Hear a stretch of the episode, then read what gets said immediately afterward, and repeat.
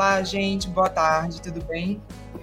Me apresentando, sou Lívia, sou aqui a gerente do time de Insight Sales. Vou falar um pouco aqui das características para que todo mundo consiga né, me observar. Eu sou mulher, branca, tenho cabelo loiro, estou vestindo a camisa verde, um blazer preto. Estou aqui no arquibancada de madeiro e atrás de mim tem algumas almofadas. Estou aqui com o Marcelo Furtado, que é o co-founder da Convênia. E aí, Marcelo, conta um pouquinho mais de você para a gente. Olá, Lívia, tudo bem? Boa tarde a todos. Boa tarde, Lívia. Primeiro, obrigado pelo convite. É, também para auxiliar as pessoas é, com deficiência visual. Eu sou homem, tenho a pele branca, tenho cabelos pretos. Eu estou com uma, um agasalho marrom, uma polo preta, é, e estou num escritório com um fundo uma parede branca com uma persiana também da cor branca. Lívia, muito obrigado. Estou ansioso aqui pelo nosso papo. Acho que vai ser um papo bem legal num assunto que eu tenho total interesse, né? Acho que só para me apresentar rapidamente também, eu sou cofundador aqui da Convênia, que é, assim, são super parceiros aí da, de vocês da, da Ponto Mais, né? um software de gestão de departamento pessoal. E espero que a gente consiga contribuir aqui com, com o conteúdo, fechar aqui bem o evento. Bacana. E é o tema do evento, né? RH e inovação. Sim, sim. Bom, então vamos lá conversar. A gente tem que falar um pouco sobre inovação, conceito de inovação. Todo mundo fica perguntando o que é inovação, como é que a gente consegue inovar no RH, em relação à otimização, produtividade, gestão. Como é que a gente consegue perceber, Marcelo, dentro dos processos de RH, uma relação entre inovação, otimização, produtividade e gestão? Então, você sabe que essa é uma questão, né, que inovação, a gente sempre tende a achar, e eu, eu convido todo mundo a pensar junto comigo aqui no seguinte: você ouve a palavra inovação, a gente pensa em algo disruptivo. A gente vai pensar no Elon Musk colocando lá um foguete no, no Cinemart, a gente vai pensar num carro que voa, a gente vai, a gente vai pensar em inovações disruptivas, ou seja, que sai do zero e vai para o 100 na mesma inovação, no mesmo momento mas a gente percebe pouco que as grandes inovações elas acabam vindo de forma incremental, né? Esses dias eu estava vendo uma, uma propaganda de uma marca de bateria, de pilha, dessas pilhas, sabe essas pilhas moedas que são chatinhas e tal? E olha que curioso, a propaganda era assim, o, o, há um número gigante de crianças que comem essa pilha. Ela vê a moedinha lá, ela vai lá e come, ela sufoca com a pilha. Aí que, que você. Imagina que você está dentro dessa fábrica de bateria, você não consegue trocar o formato da bateria, né? Porque senão você tem que trocar de todos os equipamentos, mas tem criança que está engolindo. Olha só, e eu achei super curioso, porque faz dois dias isso, falei, eu vou levar até lá no, no evento para gente, a gente pensar. Olha a inovação que eles propuseram. Ao invés de mudar o formato, de fazer algo, de ensinar, etc., eles simplesmente criaram uma camada que deixa a bateria amarga. Então a criança, quando coloca na boca, ela cospe vejam como é uma inovação fora da caixa, assim, literalmente, né? Que você, você não, tá, não tem nenhuma tecnologia avançada de bateria, mas você tem um ponto que resolve um problema que a criança engolir. A inovação é simples, é colocar um negócio ao mar. E por que, que eu trago isso? É, sei lá, qual que é a minha reflexão aqui, tá, para o RH? Quem inova tem que se apaixonar pela dor e não pela inovação porque a gente tende, em inovação, se apaixonar pela ferramenta, a gente se apaixona pela, sabe, inteligência artificial, é, software, e eu vendo software, tá? A nossa empresa é uma empresa de software de ferramenta. Eu poderia falar totalmente o oposto, mas eu acho que a gente tem que se apaixonar, quem inova tem que se apaixonar pela dor e por quem sente a dor. O que, que isso significa? Que a solução vai ser um resultado disso. Então, dentro do RH, eu acho que a gente tem uma série de dores. E eu acho que o RH, cada vez mais, ele está envolvido nas dores principais da organização. Né? Ele está na dor mais estratégica, na dor de, é, da empresa crescer, na dor da empresa reter talento, na dor da... Então, assim, são as dores mais estratégicas.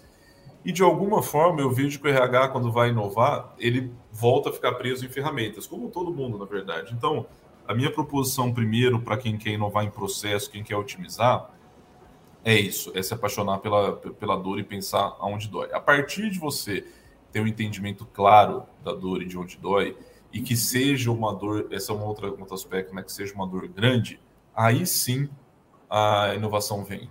Aí sim você vai ver se você vai precisar contratar uma tecnologia, se você vai precisar colocar um negócio amargo na pilha para as crianças não engolirem, mas isso é quase que resultado do processo. Então, ou seja, é, eu, eu acho que tudo relacionado à inovação é mais meio do que fim. A inovação é um meio para você chegar no fim. Qual é o fim? É essa dor, é resolver um problema grande. Então, o desafio para mim da inovação, e por incrível que pareça, acho que isso não é fácil, tá? Eu acho que o desafio da inovação é a gente entender onde dói mais e a partir daí construir uma solução é, que ou, ou, buscar soluções, construir soluções, ir atrás de inovar para resolver esse, esse problema. Isso. Faz sentido? Acho muito importante que você trouxe né, em relação à tecnologia, ela ser o meio e não o fim. Uhum. muito mais do que a gente entender qual é a tecnologia, a gente entender por que as pessoas usam essa tecnologia. Uhum. Qual é a dor principal? Qual é a dor que está mais latente para que a gente realmente possa pensar em qual é a solução? Então, uhum. inovação está sendo muito mais simples, né? Ela é a exploração desse com sucesso de novas ideias. A gente trazer novas ideias para resolver uma dor que alguma área tenha. Assim, posso falar pela minha área. Muita gente perguntava, ah, Lívia, como é que a gente vai inovar na área de vendas? A tecnologia ela pode substituir as pessoas? Todo mundo pergunta isso. Uhum, uhum. E na verdade, a tecnologia ela é um meio pelo qual as pessoas podem ser mais produtivas. Né? A gente pode ter uma produtividade melhor. A gente pode ter pessoas fazendo de fato aquilo que elas foram contratadas para fazer e ganhar tempo. E hoje é o nosso recurso mais escasso. Exatamente. Veja, esse é um ponto interessante que você trouxe. Porque nem sempre a solução pode estar ligada diretamente à dor, mas ela pode te ajudar a ter tempo para resolver a dor. Né? Então, vale a pena hoje, em 2021, a gente ficar perdendo tempo, assim, ter uma ferramenta de gestão de controle de ponto totalmente, sabe, centralizada, que te demanda. A gente tinha empresas que tinham departamentos de controle de, de ponto, né? E da mesma forma, usando a solução da convênia, sei lá, departamentos que controlam férias, que fazem admissão, tem 10 pessoas só para fazer admissão, não faz mais sentido. Então, às vezes, você tem problemas que são muito mais importantes do que essas rotinas, que a tecnologia pode servir para te liberar tempo, né, otimizar processo, para aí você focar no que interessa. A gente até tem um slogan interno aqui dentro, que a gente gosta de usar muito, que é a ferramenta nossa tem que se propor a resolver tudo que não. É, os processos que não geram valor para que o RH se preocupe Isso. com uma coisa, com pessoas né? E, e na, até na introdução, um pouco antes, tava, vocês estavam falando exatamente isso, né? O, o apresentador estava falando exatamente isso, de, pô, a gente lida com pessoas, a gente tem que olhar para pessoas, exatamente isso. Então, às vezes, é, a inovação passa por tirar o que não está deixando a gente inovar. Tirar as coisas que não estão dando, que tomam o nosso tempo e não deixam a gente se preocupar com o que interessa ali na ponta. Muito bacana. Eu até converso com muitas pessoas que são da área de RH, né? Semana passada eu estava batendo um papo com uma amiga minha, que ela é gerente de RH, e eu perguntei para ela, me disse assim, qual é a maior dor que você tem hoje dentro do teu setor? E por incrível que pareça, ainda hoje, a gente falando de tecnologia, a gente falando de ferramentas, de inovação, ela ainda me disse que precisa que as pessoas do time dela sejam mais produtivas, percam tempos com atividades operacionais. Né? Aquelas atividades mais burocráticas que, de fato, é para isso que a tecnologia existe. Então, me, me fala um pouco, Marcelo, de como foi o ponto para você identificar a possibilidade da tua solução com a necessidade do mercado. Como foi que vocês pensaram, ah, como é que eu vou agora digitalizar um setor para que as pessoas sejam mais produtivas? Foi a partir dessa dor? Isso, e aí é, eu acho que é a gente consegue fazer até outro paralelo bem, bem direto com, com o RH, porque quem tem a dor é quem tem, é que tem que te falar onde dói. Né? Quando você vai no médico, o médico, você pode até chegar e falar assim, tá, eu tô com uma dor no braço. Aí o médico vai virar e falar assim, ok, como é que você era com três anos de idade? Você tem alergia? Você, tem... você vai falar, não, não tem nada a ver com o meu braço, sim, porque ele está tentando entender o contexto geral de quem tem a dor. Então, para a gente, na construção do produto, é, era muito importante que essa dor viesse dos RHs e não viesse do que a gente achava que a dor era. Então, para você ter ideia, a gente passou um ano construindo o produto em cima de empresas que a gente pré-selecionou, que tinham as características que a gente queria, de empresas que a gente queria servir, né? A gente não queria servir determinado é, empresas muito grandes, então a gente foi no mercado que a gente queria atuar.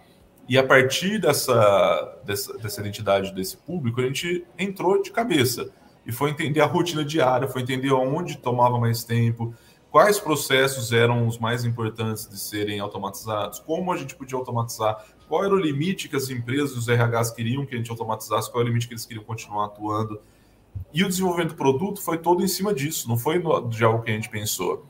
E depois, hoje a gente tem oito anos de, de, de, empresa, de atuação. Ainda hoje, a gente só faz produto, a gente só constrói produto, só inova em cima de demandas reais dos clientes. Né? Então, a gente tem um processo aqui que toda. É, quem for cliente convênio mandou alguma vez para um chat de suporte lá, olha, dá para fazer isso? Com certeza isso veio para o tipo de produto e a gente discute isso internamente, começa a propor, pensar em soluções para é, resolver esse problema. Qual que é o paralelo aqui com o RH? É justamente o que a gente estava falando de entender, de ver onde que a dor está e tentar entender ao fundo né, qual é essa dor. Quando a gente fala do RH protagonista, do RH estratégico, né, essa discussão acontece muito já há alguns anos, e eu realmente acho que o RH é estratégico, mas muitas vezes ele não é ouvido como tal. É... A pergunta que eu faço sempre é: até que ponto você, RH, a gente aqui, RH, até que ponto a gente está entendendo a dor real, mas não nossa, a dor real da empresa, a dor real do, no negócio do cliente nosso, da empresa. Pô, mas eu sou RH, o meu cliente é interno, certo? Ele, esse cliente interno tem dor, mas se você não entender a dor do seu cliente externo também, é difícil você também ser estratégico na empresa, né? Então, é, esse processo eu acho que é muito importante de construção de solução. Tudo que a gente ouviu aqui hoje ao longo do, do dia, ele só vai ser aplicável, e tudo é aplicável, mas ele vai ser muito mais aplicável se eu conseguir identificar a dor. Porque até ainda mais eu consigo trazer parceiros para me ajudar a resolver essa dor. Né? Se eu vim aqui, Liv, e te falo assim, ah, mas eu tenho uma solução aqui para você, fala assim, nossa, mas não tem nada a ver comigo, não tenho, tipo, essa é uma dor que eu não tenho, né? Definitivamente, ó, Liv, eu vou te, eu vou te ensinar a jogar beat tênis. Você fala assim, mas não quero jogar beat tênis. Tá bom, então não é uma dor, você não vai se envolver em nada com, com, com, com a inovação. Agora, se é uma dor real sua, com certeza você vai não só se envolver, vai colocar seu time para me ajudar e vai me ajudar.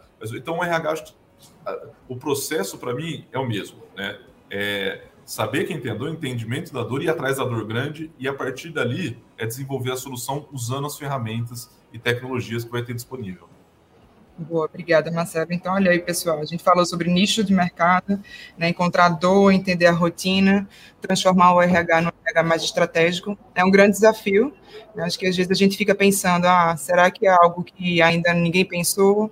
Ou é algo que possa, algo simples, que mude simplesmente uma rotina e vai trazer benefícios? O que de fato vai trazer o resultado, não só para o negócio, né, mas para o meu cliente para aquela pessoa que realmente tem a dor, aquela área que tem a dor e que é o que eu vou resolver. Como é que a tecnologia ela reflete nessa solução? Quais são os principais ganhos que você enxerga no mercado quando a gente realmente consegue encontrar essa dor e elencar ela com a tecnologia? É, o, eu acho que tecnologia é uma é, é talvez uma das grandes é, os grandes surgimentos aí da humanidade, por quê? Porque no final, como a gente está falando, ela vai ser uma ferramenta para resolver, né? Para resolver os nossos problemas. Só que, por muito tempo, essa, as ferramentas, elas que existiam, né? As ferramentas, elas eram inacessíveis. Então, pense o seguinte: por muito tempo, e vou trazer aqui bem para o dia a dia nosso, é, as tecnologias e softwares, por exemplo, de gestão de pessoas, eles eram muito caros. Eles dependiam de uma implantação que demorava seis meses né? Implantação que era caríssima, custava. Assim, a gente tem exemplos de implantação que custava 500 mil reais de, de, de software.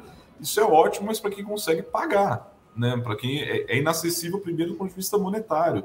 Depois também tinha uma, era inacessível também do ponto de vista de usabilidade. Então muitas soluções elas tinham, é, era, era tão técnica a solução que você precisava ser muito especialista naquilo. E aí você precisava ser. Então, quantas vezes assim no, no passado a gente já não viu profissionais de RH que espe... sou especialista na tecnologia tal, sou especialista no software tal. Isso não existe mais. Por quê?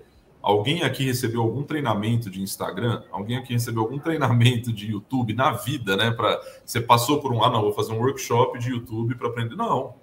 As tecnologias hoje corporativas, e aí acho que tem um ganho muito grande, elas trouxeram essa acessibilidade para qualquer empresa. Então, qualquer empresa hoje pode ter a melhor tecnologia hoje de que, que, que as grandes também usam, e qualquer empresa tem acessibilidade, tanto monetária quanto de usabilidade, sem precisar deslocar grandes recursos, para resolver esses problemas. Neste ponto, eu acho que é importante a gente destacar um, um aspecto que é né, a substituição do ser humano. Né? O quanto que essa tecnologia então vai substituir o ser humano, porque ela é maravilhosa, acessível, etc. E na verdade, na minha opinião, nunca, porque o ser humano ele sempre vai ser necessário no processo, justamente para aquilo que a gente está falando, de identificar qual é a melhor ferramenta, qual é a melhor tecnologia, aonde que essa tecnologia vai ser empregada, como ela vai ser empregada e é... só que tem uma coisa, né? Tem um detalhe importante para mim que a gente profissional de RH a gente vai ter que evoluir também. Né? A gente vai ter que passar por uma transformação. E eu acho isso muito positivo, porque tudo que a gente quer é passar por ter um livro aberto na nossa frente, né? E a gente está com esse livro aberto no RH. Da mesma forma, eu consigo comparar com a área de marketing, por exemplo, sofreu uma revolução quando veio o Google e, e, de repente mídia digital e de repente o marketing criativo ele não era tão mais importante, o marketing passou a ser uma ciência de dados e etc. Eu acho que isso está acontecendo agora no RH. E eu, eu sou muito motivado com isso, sabe? Eu sou muito motivado que o RH está passando por, por, essa mudança para conseguir aproveitar e navegar essas tecnologias. Quando, quando a gente lançou o produto, alguns anos atrás, é, eu vejo que a maturidade da área de RH era muito diferente em relação à tecnologia, sabe? E hoje eu acho que é uma, uma, uma das áreas que mais puxa a tecnologia, eu acho que é recursos humanos. Sim. Gestão de pessoas, área de people. E, e, e, eu acho isso super importante. Então, assim, usar as tecnologias é usar a ferramenta, né? É quase que essencial você hoje usar essas ferramentas, senão você vai tipo uma arma, você vai para uma guerra sem arma, né? Então, eu acho que é essencial que o RH saiba aproveitar as tecnologias, sabe diagnosticar, saiba até quais tecnologias estão disponíveis para que ele consiga é, é, achar a melhor solução, né? Aí, aí inclusive, que está a importância do ser humano no processo. Exato, até para encontrar né, a melhor tecnologia, aquela que mais se adapta ao meu processo. Porque pensando, não tem como um, um robô substituir um ser humano. Imagina num processo seletivo que eu vou fazer a entrevista, como é que eu vou entender as emoções, como é que eu vou ver o brilho nos olhos, como é que eu vou ter empatia com o candidato. Isso precisa de um ser humano. A tecnologia ela existe para ajudar em outros meios a trazer dados, a trazer insights, informações. Mas na hora da entrevista que você está lá, o ser humano ele precisa do outro ser humano para a gente entender se a pessoa tem realmente os skills necessários para aquela função. Então isso Sim. o ser humano ele vai continuar fazendo. Então eu, eu sempre digo que tecnologia ela não substitui, ela melhora as tuas características, a tua produtividade, aquilo que você consegue entregar, ela melhora nosso resultado. Perfeito, ela potencializa, né? Isso. E, isso, e, e a, eu adoro também essa visão. E, e também é muito importante a gente não se apaixonar pela solução. Então, tem até uma pesquisa que eu vi recentemente numa, numa revista especializada, que eles fizeram a seguinte pergunta. Qual era, era uma, foi no começo do ano essa publicação. Qual é o principal desafio que o seu RH está envolvido nesse ano? E aí tinha lá é, engajamento, modelo de trabalho, é, o que tinha mais lá? Turnover, é, avaliação de desempenho. E daí tinha lá no meio inteligência artificial e tinha lá no meio People Analytics. Né? Isso é uma coisa que me marcou. Aí eu falei, pô, mas como é que inteligência artificial, por exemplo, está no mesmo nível de retenção de colaborador? Não pode estar. Tá. Por quê? Porque inteligência artificial, concorda, é uma ferramenta. Sim. O problema é retenção, mas ele não. Inteligência artificial não é um problema. Então a gente chega a um ponto que, é, se a gente não toma cuidado também, a gente se apaixona pela solução e não pelo problema. Mas e aí a gente né? começa a confundir. E aí você vai atrás de, de simplesmente aplicar alguma alguma tecnologia porque você quer, né? Porque, porque você está ouvindo, e é quase aquele medo de você ficar para trás, sabe? Isso. Ah, não, mas todo mundo está fazendo inteligência artificial, tá... então vou ter que ter alguma coisa aqui na, no, meu, no meu RH que tenha inteligência artificial.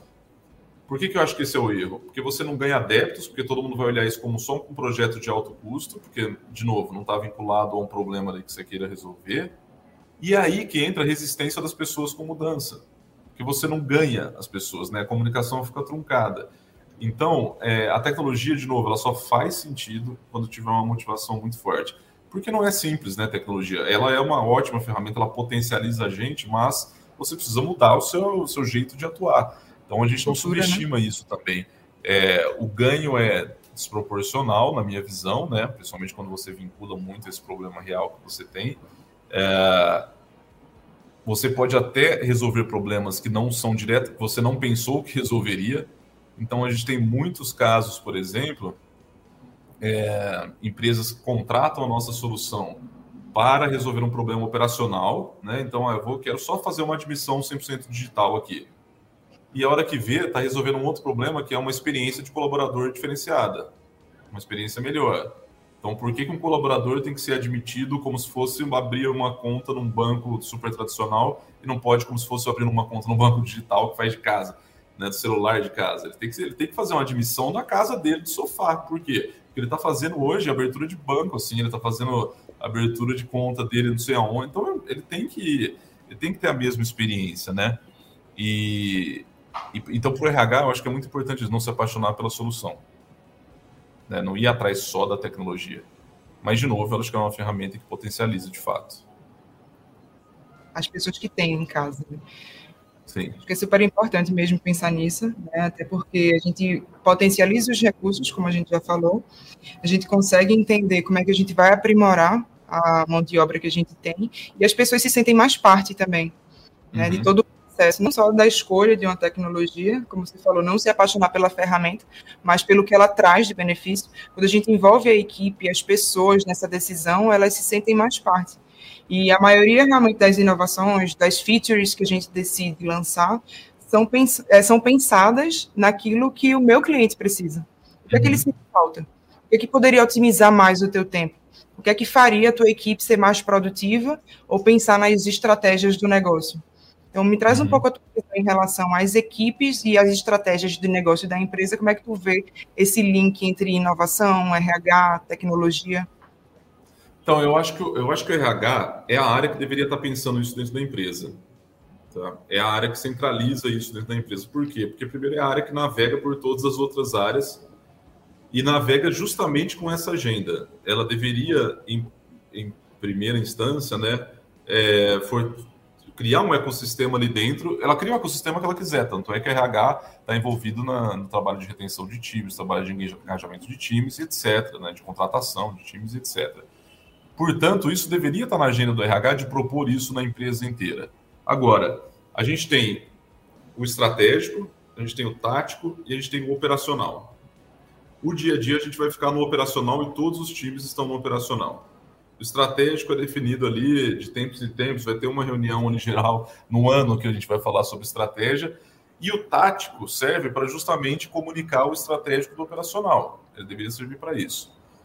Qual que é a área para mim que tem todas essas cadeiras ali, deveria coordenar isso, deveria propor isso, inclusive, com uma agenda de negócio? É o RH.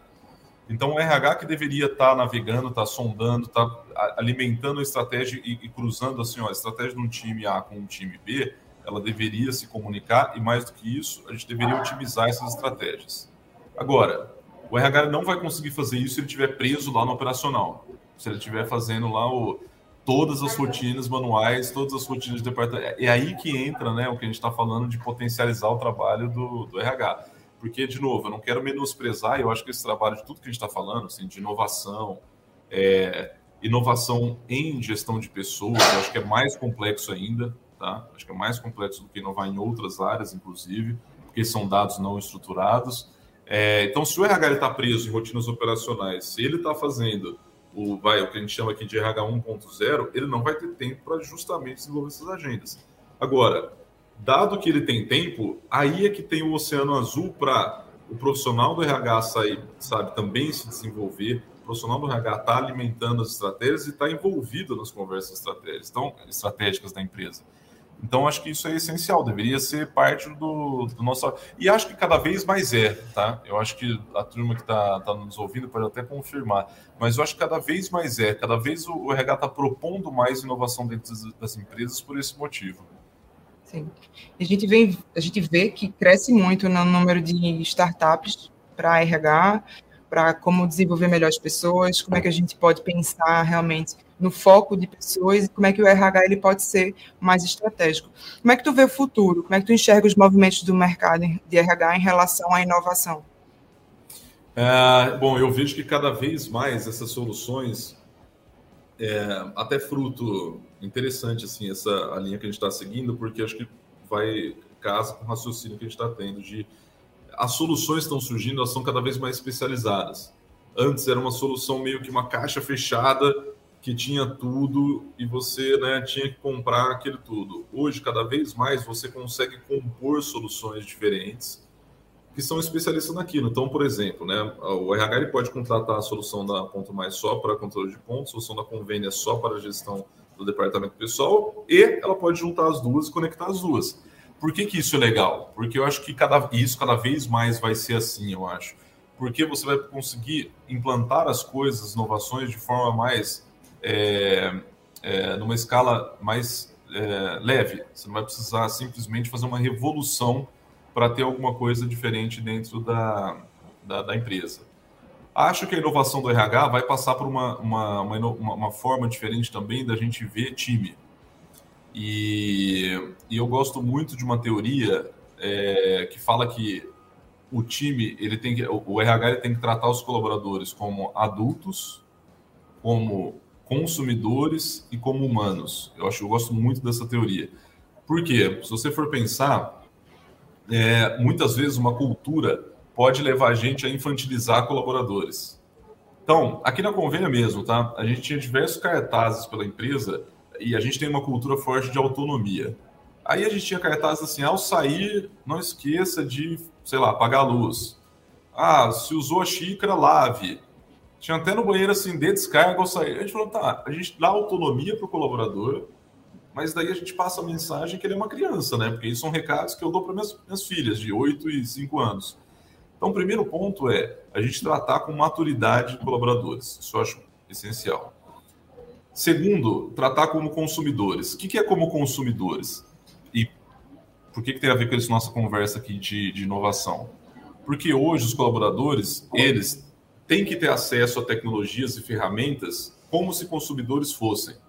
Então, assim, não adianta eu ter em casa uma ferramenta que super simples, que eu faço um negócio super complexo, é tipo uma previsão do tempo. Hoje ninguém dá valor, né? Mas assim, é complexo o trabalho. Mas hoje você abre o, o seu iPhone, você tem lá previsão do tempo do mundo inteiro. Ou o trânsito. Ah, beleza. Hoje é quase uma commodity. E aí eu chego na, na minha empresa e para eu pedir férias, eu tenho que baixar um formulário, imprimir, levar num lugar, falar com não sei quem. É, é uma experiência muito diferente. Então, essa experiência de colaborador, o RH tem que entender que eu acho que tem que oferecer, né? a empresa tem que oferecer isso. E, no final de tudo, como humano. Então, a gente tem que ver que cada vez mais colaboradores são humanos. Então, é... e aí tudo a ver com o papo né, da introdução da nossa conversa aqui pelo apresentador, que é, é as pessoas, não tem por que você tratar das pessoas de forma como se fossem robôs. Ah, o processo seletivo ele tem que ser é, totalmente frio, um monte de formulário. Por quê? Porque eu uso um sistema agora, então é isso que vai ser. Preenche um monte de formulário. Não, você pode se comunicar de forma diferente. Você pode usar a tecnologia para ser mais humano, inclusive, para conseguir olhar o colaborador com um lado mais humano. Então, eu acho que agora a inovação do RH, eu acho que passa por esses três pilares, né, dessa visão desse colaborador, desse time, dessa forma.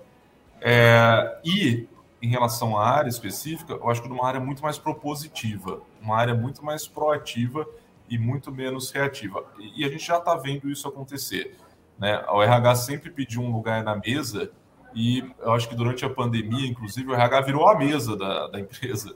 Né? Todas as decisões começaram a passar pelo RH. Por quê? Porque era modelo de trabalho, era como a gente avalia desempenho de times remotos, como a gente melhora a experiência de times que, que. Pô, mas a gente não tinha que melhorar antes? Tinha, mas agora virou a discussão. Então, acho que a gente conseguiu. É, eu sei que para a gente que é RH foi um período difícil, né? Bom, foi para todo mundo, mas para a gente RH acho que foi muito difícil, porque a gente precisou se adaptar muito rápido. Mas eu acho que a gente vai colher frutos agora que vão, vão durar bastante tempo. Essa é a minha expectativa. Boa. Tu acha que isso vai ser uma tendência, Marcelo? Eu acho que sim. Eu acho que sim. E eu acho que a mentalidade de, é, de adaptação é uma tendência que veio muito para ficar no, no RH. Não adianta nada. Ó, em fevereiro de 2020, a gente poderia ter todos os manuais, processos e planos escritos na melhor forma possível. Em março de 2020, eles não valiam absolutamente nada. Você podia rasgar todos eles, por quê? Porque o mundo mudou completamente. E essa lição eu acho que traz é, muita visão assim, é mais importante do que um plano, E planos são importantes, claro, você tem uma estratégia importante, sem dúvida, mas mais importante que ter uma estratégia, mais importante que ter um plano escrito, é você ter a capacidade de se adaptar, de leitura da situação e adaptação à situação. E eu acho que a gente teve assim uma pós-graduação em adaptação nesse, nesse período. E de novo, acho que o RH é, foi uma posição central, assim, foi o epicentro da empresa nessa adaptação.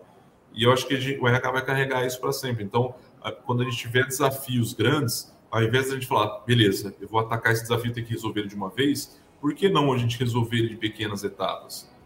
Por que não a gente adaptar a, nosso, a nossa, a nossa atuação para conseguir ver esse problema de outros ângulos e propor até soluções mais agressivas, sabe? Mais.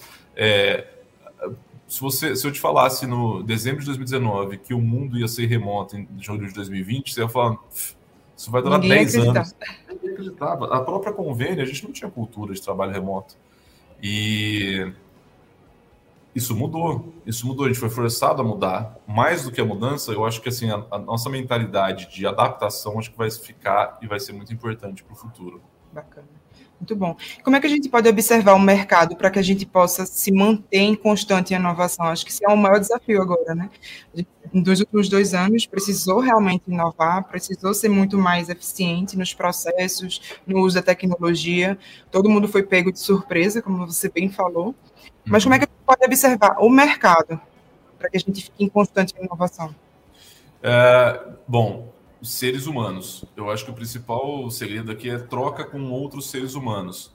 Então, acho que um evento como esse, por exemplo, no final do dia, o mais importante daqui é a gente se conhecer, é a gente trocar informação, ver comentários do, do, do pessoal que está assistindo, ouvir um pouco das ideias de quem está falando. E eu acho que cada vez mais né, a gente vai ter uma, um ambiente colaborativo de todo lado muitas vezes você pode encontrar solução em outras áreas. Então, assim, por que, que a gente não pode beber do marketing, de como que marketing está fazendo hoje análise de dados, como que marketing hoje faz o chamado growth, né, o crescimento através de hipóteses, validações, por que, que a gente não pode aplicar isso? Por que, que a gente não pode pegar da área de vendas é, formas de, por exemplo, identificador? Porque venda começa e você identificando dor.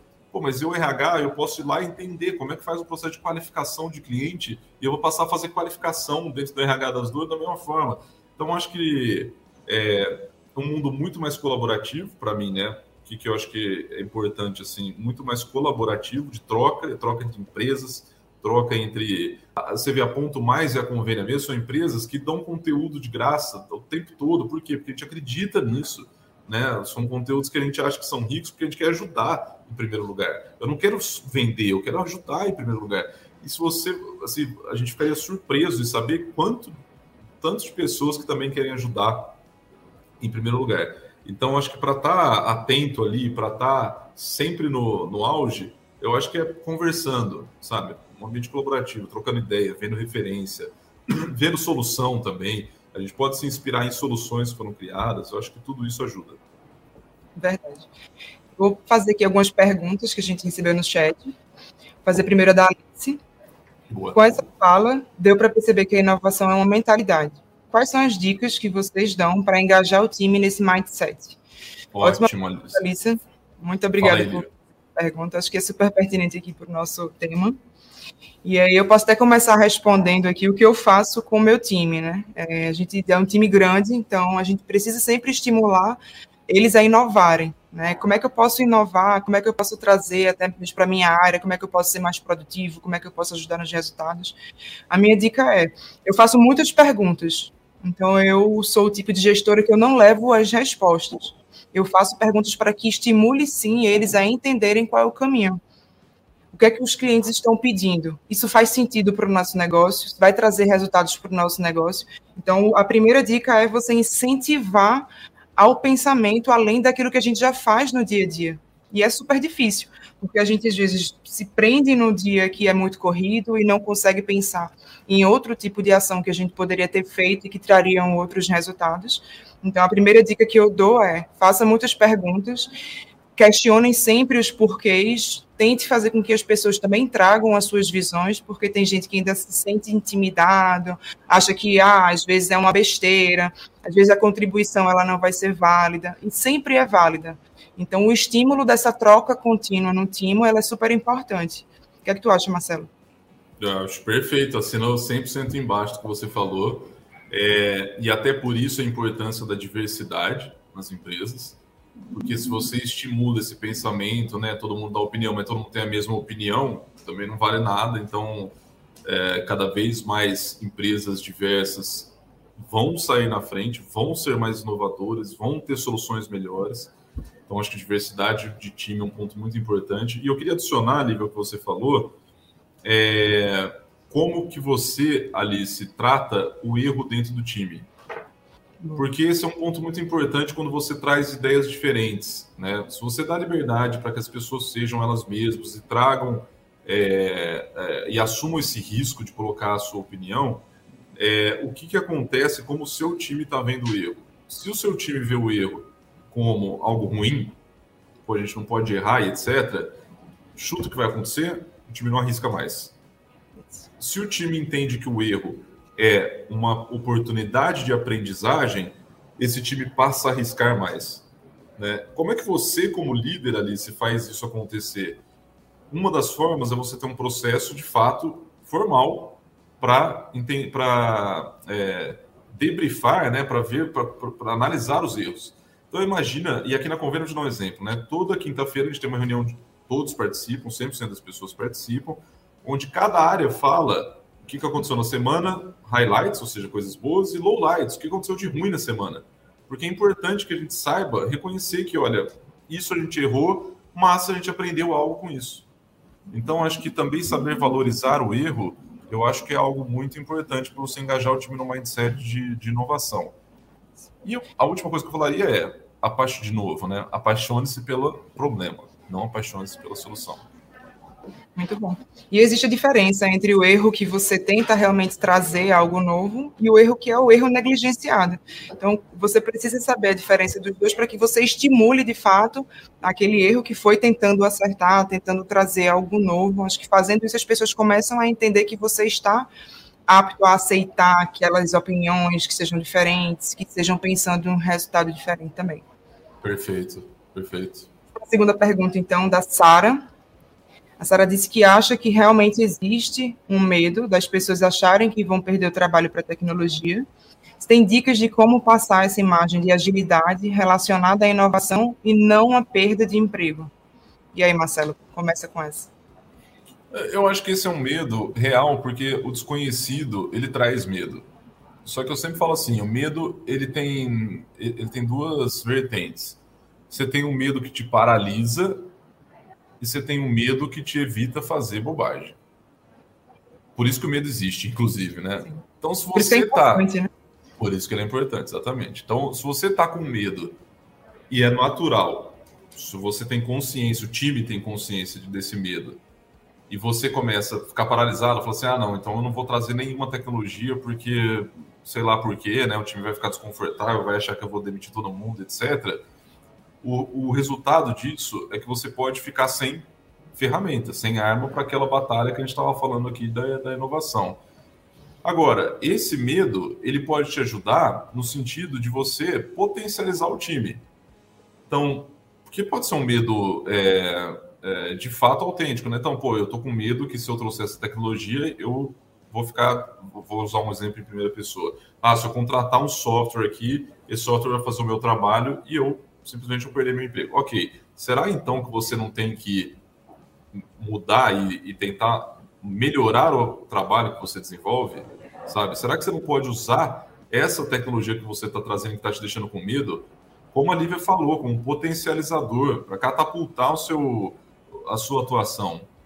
É, quando a gente olha isso dessa forma, vê, vê a tecnologia como uma oportunidade e não como uma ameaça, eu acho que a gente abre uma série de outras portas. Né? E aí que a área inteira de RH eu acho que ganha, ganha relevância e ganha atuação estratégica.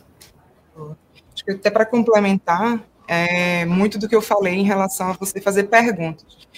Pergunta assim para o teu time O que é que você faz hoje que se tivesse uma ferramenta fazendo, você seria mais produtivo?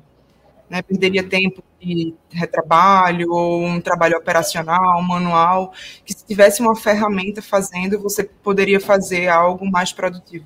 Então, é muito fazer com que as pessoas pensem no que elas ainda não fazem. Né? O que é que uhum. eu ainda estou fazendo por falta de uma ferramenta, por falta de uma tecnologia. Então, é muito de trazer a pessoa para o teu lado da inovação e não para o lado do medo. Porque eu acho que se você não se arriscar, já é um risco. Então, eu não é. posso ter medo de perder o meu trabalho se eu implementar uma tecnologia e a tecnologia ela ser muito mais ágil do que eu. Mas eu ganho em outros aspectos, eu entrego ganhos para a empresa que são imensuráveis e que a tecnologia não conseguiria fazer no meu lugar, por exemplo. E, e, perfeito, perfeito. E lembra que um dos pilares lá que eu falei é time tratar o time como humanos. Sim. O medo é um, é um sentimento né, adultos humanos e então o medo é um sentimento humano, é legítimo. É, não tratá-lo também assim, não simplesmente não falar no assunto, trazer a tecnologia é ruim. Agora, como time, vocês podem chegar justamente no que a Lívia falou, como que nosso time pode ser muito melhor, né? fazer outras coisas fazer coisas que talvez a gente queira mais do que o que a gente faça, sabe? É, ninguém quer ficar é, conferindo papel, por exemplo, né? Exato. Ninguém quer. E, mas, beleza, é legítimo eu ter um medo de substituição numa rotina que eu faço. E vou, vou te falar até uma coisa. É, o trabalho de... A nossa atuação como... A minha atuação como fundador, por exemplo, de uma, de uma startup, ela também tem esse medo. Toda vez que uma área cresce, você traz uma, uma liderança para a área, você também fala assim, pô, e agora? né? Porque o fundador começa fazendo tudo, né? Liga Wi-Fi, apaga a luz, faz o café, faz tudo. E aí depois, de repente, você fala assim, bom, agora eu trouxe uma pessoa melhor que eu para fazer isso. Nossa, animal, ótimo. Só que você vai dormir à noite e fala assim, e aí, o que, que eu vou fazer? Tipo, eu fiquei inútil aqui? Não, então você vai fazer outra coisa, que você, inclusive, talvez queira mais. Então, acho que é, é legítimo, é humano, e acho que tem que simplesmente conversa com o time, conversa com o time, vê o que poderia fazer, e aí você vai começar a curtir mais a oportunidade lá, o que vocês vão fazer de novo, de inovação, do que ficar com o receio. Exato, concordo plenamente. Tem mais uma pergunta aqui, que fala assim, que bacana esse olhar da tecnologia para focar em pessoas.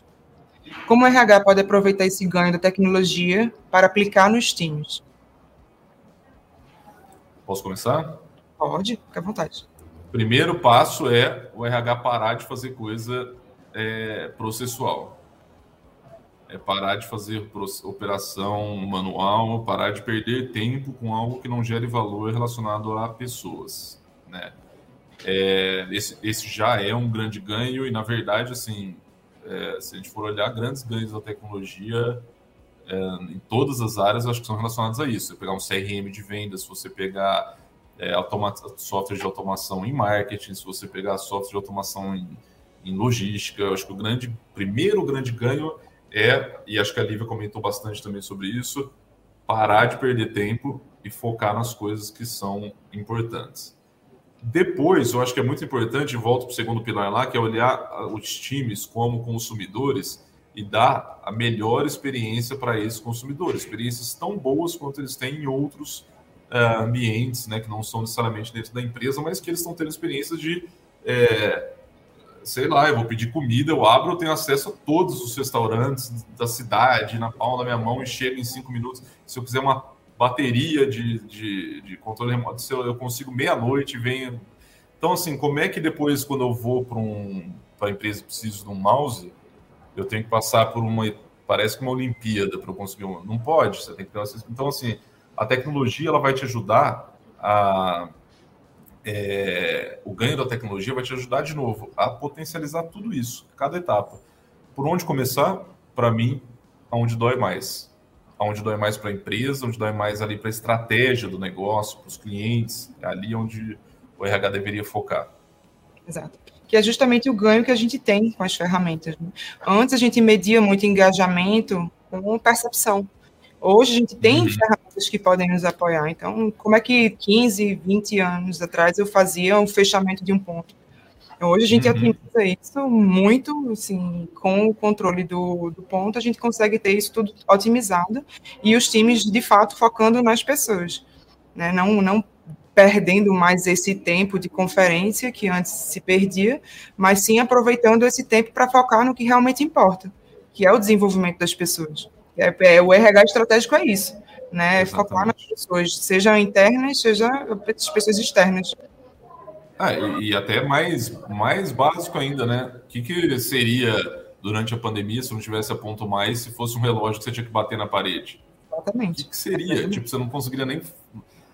Não teria nem como fazer o trabalho. Então, é fazer o trabalho, fazer o trabalho melhor, fazer o trabalho muito melhor, deixar de fazer o trabalho que não interessa e passar a focar no que interessa. Acho que essas são as escalas aí, né? Muito bom. Bom, Marcelo, quero te agradecer pela disponibilidade, por papo aqui com a gente. É muito bacana. É, não é a primeira vez que você participa desses encontros com a gente. As outras você participou com o Hendrik, hoje participou comigo, e eu quero te agradecer. É, e dizer que o evento foi muito legal, a gente teve muitos insights e agora realmente é colocar na prática, né? Porque a gente aprendeu muito da teoria, de como fazer, agora vamos executar, né? Que é a principal parte, é a execução. É isso aí, Lívia. Obrigado pelo convite novamente. Adorei estar aqui. Sempre, sempre um prazer, sempre uma conversa muito boa. Estou à disposição de todo mundo também que está aqui ouvindo. É só me, me, conectar aí no LinkedIn, me achar aí, que eu estou à disposição também para fazer tudo acontecer aí na prática. Boa, obrigada, Marcelo. O Ponto ao Cubo é um podcast feito pela Ponto Mais, que é a sua parceira para o RH mais estratégico e um controle de ponto menos burocrático. Se você busca uma solução para facilitar seu controle de ponto, nosso software de gestão de jornada pode tornar o seu dia a dia mais prático, possibilitando que o seu RH seja focado na gestão de pessoas. Deixamos um link na descrição desse podcast para você conhecer mais sobre a nossa ferramenta. A Ponto Mais oferece 14 dias de uso gratuito para que você possa conferir todos os benefícios de modernizar o seu RH. Aproveite e siga Ponto Mais em todas as redes sociais com o arroba Ponto Mais Web. Ficamos por aqui, até o próximo episódio do Ponto ao Cubo.